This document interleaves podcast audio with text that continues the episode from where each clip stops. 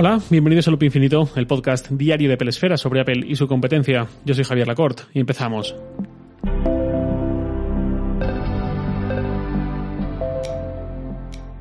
Os recuerdo nuevamente que el mes que viene, el 18 de noviembre, son los premios Sataka de este año, la gran fiesta de la tecnología. Yo estaré allí con, si no todos, casi todos mis compañeros de Sataka y otras publicaciones de la casa. Siempre lo pasamos súper bien y vosotros también podéis asistir sacando vuestra entrada gratuita. Es el 18 por la noche en el centro de Madrid, en Gran Vía y en premios.sataka.com podéis ver más detalles. Lo dije la semana pasada y hay algunos oyentes que me han dicho que acudirán, que intentarán coger entradas y acercarse. Pues ahí nos veremos, que yo nunca falto a esta cita, luego siempre nos juntamos mucha gente ahí, nos conocemos, hablamos, tengo un montón de ganas de los premios de este año. Dicho eso, el tema de hoy, Apple One Premier. Ya sabéis, Apple One lo tenemos desde hace un año también en España, agrupa servicios de Apple permitiendo ahorrar algo de dinero frente a si estuviésemos suscritos a esos servicios de forma individual. O, según lo queramos ver, no ahorramos, pagamos lo mismo que ya pagamos, por ejemplo, con Apple Music y por Apple TV Plus, pero con Apple One nos dan más servicios como Arcade y como ese espacio extra en iCloud que lo que tendríamos simplemente pagándolo por separado. La cuestión es que ahora vamos a tener también en España Apple One Premier que ofrece más servicios por más dinero. Esta llegada se produce a su vez por la llegada de Apple Fitness Plus, que llega el 3 de noviembre, miércoles que viene, justo dentro de una semana. Apple One Premier incluirá Apple Music, TV Plus, Arcade, Fitness Plus y 2 GB de almacenamiento, 2 GB, no 2 teras de almacenamiento en iCloud. Por un precio, según leo en la web de Apple, en la sala de prensa de la web de Estados Unidos, por 28,95 euros. Y aquí empiezo a desgranar. En España, Apple One ahora mismo cuesta, voy a redondear todo el rato, subo 5 céntimos. Cuesta 15 euros el plan individual, con Music, TV Plus, Arcade y 50 GB en iCloud. 20 euros el plan familiar, que incluye lo mismo pero con 200 GB en iCloud y compartiendo todo con los miembros de la familia. Y 29 euros el plan Premier, que se estrena dentro de una semana, que incluye lo mismo pero con 2 teras en iCloud más Fitness Plus y también compartiéndolo con la familia. En Estados Unidos los precios son idénticos en dólares, 15 y 20 para los dos primeros cortes y un dólar más, 30 para el Premier que incluye también Apple News Plus que no llega a España, esa es la diferencia, un euro menos y nos quedamos sin News Plus.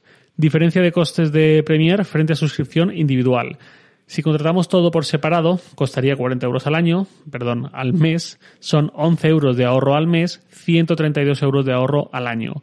Sigue suponiendo lo que decía antes, o bien un ahorro para quien quiere todo e incluso para quien hay algo que no le interesa, pero sigue saliéndole bien de precio. Por ejemplo, imagina que yo quiero todo menos arcade, que sé que no lo voy a usar para nada nunca. Me costaría 35 euros coger todo eso por separado. Siguen siendo 6 euros de ahorro al mes, 72 al año, que de otra forma. O bien, otra forma de verlo es, voy a pagar lo mismo, pero me llevo algún servicio extra frente a lo que ya pago, más o menos. Esta convergencia es bastante eficaz, ya no solo porque nos hace sacar la calculadora y pensar que quizá nos ahorramos un dinero interesante por el camino si pasamos a esta opción, sino también porque añade fricción al proceso de cancelación. Porque ya tendríamos que darnos de baja en Apple One y luego darnos de alta a mano los servicios que queramos conservar. No es que sea muchísima fricción, pero ya hace que la cancelación visceral, instintiva, cueste más. Esto lo hemos visto mucho con las tarifas convergentes de fibra y móvil. Si tú tienes una tarifa solo de móvil por la que pagas 12 euros al mes y ves en un anuncio que hay otra operadora que te ofrece exactamente lo mismo por 9 euros o que te da más gigas por esos mismos 12 euros, es muy fácil iniciar un proceso de portabilidad al momento, te llega la SIM a casa en tres días y ya está hecho. Si tu tarifa va asociada también a una línea de fibra óptica, es más complicado moverse.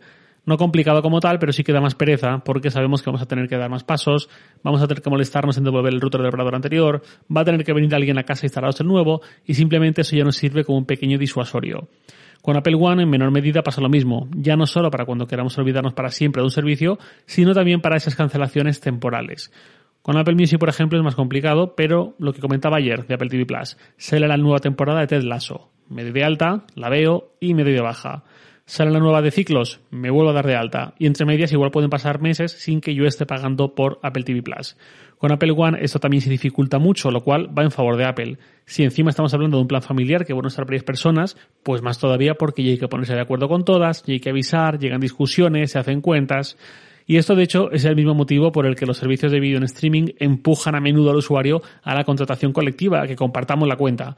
Si yo un mes veo que me estoy gastando más dinero del que debo, o necesito apretarme el cinturón, ahorrar más, lo que sea, si mi cuenta de HBO o de Netflix la uso yo solo, darme de baja me cuesta un minuto y cero dolores de cabeza. Pero si la comparto con mi hermano, con el amigo de mi hermano, con el cuñado del primo, Ni cuesta un minuto ni cuesta cero dolores de cabeza. Ambos factores se complican. Hay que hablar, hay que negociar, hay que ver qué pasa y a menudo entre eso y que compartido todo eso sale mucho más barato, lo dejamos correr. Es más, creo que la intención con Apple One no es tanto presentarnos servicios combinados, suponiéndonos un ahorro frente a la contratación por separado, y de esa forma también disuadirnos de usar Spotify, por ejemplo, como evitar esas contrataciones temporales, hacer que el flujo del dinero de nuestro bolsillo a su caja y las cifras de suscriptor de cada servicio se mantengan más estables y sin vaivenes. De hecho, ayer llegó HBO Max a España también con una oferta que no habían anunciado, 4 euros y medio al mes de por vida, que es la mitad de lo que cuesta la tarifa normal, siempre y cuando nunca te des de baja, porque si un mes decides dejar de pagar HBO, cuando te vuelvas a suscribir ya tendrás que pagar la tarifa normal de 9 euros. Esto lo hacen precisamente para asegurarse una base de usuarios mínimamente fieles que nunca dejen de pagar el servicio. E insisto, con los planes familiares todavía se complica más esta baja instintiva. Pues este es el gran atractivo de Apple One para la propia Apple, que ahora vamos a ver aún más expandido con Premiere. Sobre Premiere, más consideraciones. Yo ahora pago Apple One individual, 15 euros, más 10 euros por 2 teras en iCloud, es decir, 25 euros. Las suscripciones de Apple Music, TV Plus y Arcade no son familiares, eso me costaría otros 5 euros al mes, pero a la de los 2 teras sí, y mi familia de iCloud usa ese espacio que yo abono como buen valenciano espléndido que soy. Ahora con Premiere puedo hacer dos cosas. O dejar de pagar los dos teras de iCloud porque ya me vienen con Premiere y por 4 euros más tengo Fines Plus. O bien sigo pagándolos y de esa forma tengo 4 teras en total en iCloud y la broma me sale por 39 euros al mes. No voy a hacer esto último, voy a limitarme a Premiere y pueden ocurrir a su vez otras dos cosas o que empiece a pasar la gorra para que alguien me pone unos euros en mi familia, aunque sean simbólicos, porque todos van a poder usar, si lo desean, Apple Music, TV Plus, Fitness Plus, etcétera, además de los dos teras de iCloud que ya son habituales para ellos. O bien, que me sigan cargando yo de todo y eso sí empiece a tomar medidas severas contra quien abusa del espacio en iCloud antes de que empiece a haber expulsiones en mi familia de Apple ID. Esto último es lo que más papeletas tiene de ocurrir. Y luego vamos con la novedad que es Fitness Plus, a pocos días de su llegada a España esto es algo que es bastante personal que va en cada uno. Cada uno encuentra lo que le gusta lo suficiente, lo que le motiva y le hace no decaer a la hora de empezar a hacer ejercicio. Si el ejercicio eminentemente en casa, sin un entrenador ni nadie físicamente a nuestro lado que nos vea, que nos juzgue, que nos corrija y sobre todo que nos esté esperando en una hora y en un lugar concreto y si no aparecemos vamos a tener que dar explicaciones. Si a alguien todo esto no le funciona, no creo que esto le vaya a funcionar tampoco, pensando en gente que además ya no, no suele hacer ejercicio y que quiere que Fitness Plus sea su activador. Luego hay otro tema que es el lingüístico. Fitness Plus no llega en español, sino en inglés con subtítulos en español. No tengo personalmente ningún problema con los subtítulos cuando se trata de ver concentrado una serie, una película, sentado sin nada más que ver que la pantalla, pero esa no es la realidad de Fitness Plus. Ahí vamos a estar en movimiento, en posturas extrañas y diversas, no vamos a tener la mirada puesta de una forma fija en la pantalla. Y eso lo digo pensando en que usemos Fitness Plus en un televisor, con el Apple TV. Si lo usamos con un iPhone apoyado en el suelo, apague y vámonos, se complica mucho más. El que entienda inglés muy bien, pues vale, pero el que no lo pille todo se va a estar perdiendo cosas, va a tener una experiencia que no va a ser óptima y el que no pille nada o casi nada, pues ya ni hablamos. Un doblaje creo que hubiera sido mucho más conveniente y será que no tenemos dobladores muy buenos en España. También es cierto que no es lo mismo escuchar hablar en inglés a una persona que nos dice algo de repente, de forma inesperada, de lo que no tenemos contexto alguno, incluso hablándonos quizás por teléfono de cualquier manera, que a alguien con una dicción pensada para vídeos como estos, con una buena pronunciación, en un contexto muy delimitado como es una clase de fines donde no se va a poner a hablar de otros temas. Pero bueno, cada uno que lo tenga en cuenta y que contrate no en consecuencia. Y quien se decida a usarlo y pretenda que sea el inicio de algo, que quiera construir un hábito de ejercicio gracias a esto, le diría que no improvise y no piense que por tenerlo ahí y que por ser muy chulo ya está casi todo hecho. Le diría que fije su calendario una hora y un lugar y unos días de la semana donde va a usar Fitness Plus porque si no es lo típico que siempre queremos hacer pero nunca hacemos. En mi caso particular no lo voy a usar de forma muy continuada. Yo voy al gimnasio presencial tres veces por semana, corro dos tres veces por semana y ese uno o dos días libres que quedan suelo pegarme una caminata sin más. En esos días es posible que incorpore Fitness Plus para probar otro tipo de ejercicios y a ver qué pasa. Como también cuando voy a estar eh, de viaje me puede venir bien esa guía para hacer ejercicios en mi habitación del hotel y no desaprovechar el día en ese sentido. Este mes, de hecho, eso va a ocurrir un par de veces durante dos semanas diferentes. Voy a estar unas cuantas noches fuera. Tengo claro que usaré Fitness Plus con unas bandas elásticas o con mi propio peso corporal, lo que sea, ya veré. Y eso, a ver qué tal se da la cosa. Por lo demás, creo que este lanzamiento de Apple One Premier en España, con esta nueva llegada, no tiene mucha lectura negativa. Es decir, Es un extra sobre lo que ya tenemos que permite ahorrar dinero. Lo único donde iría con cuidado, como muchas veces he dicho, es en pensar si realmente nos va a hacer ahorrar dinero o si vamos a cogerlo todo porque sale bien de precio, pero luego a la hora de la verdad no vemos nada en TV Plus, no jugamos a nada de arcade y en el cloud nos sobra muchísimo espacio, pues siempre intentando ajustar un poco y no cegarnos por lo que parece una gran oferta si realmente no nos va a encajar y a compensar. Para que lo tenga mínimamente claro, seguramente será una buena opción y si encima estáis con una familia de Apple ID de por medio y varias personas más lo van a usar, sobre todo si también van a pagar por ello, pues mejor que mejor y más barato sale, siempre conscientes también de que eso dificulta un poco la cancelación. Voy cerrando ya el episodio con una pregunta de Fernando Gómez Arche. Me hizo varias en un mail, voy a contestarla también esta por aquí.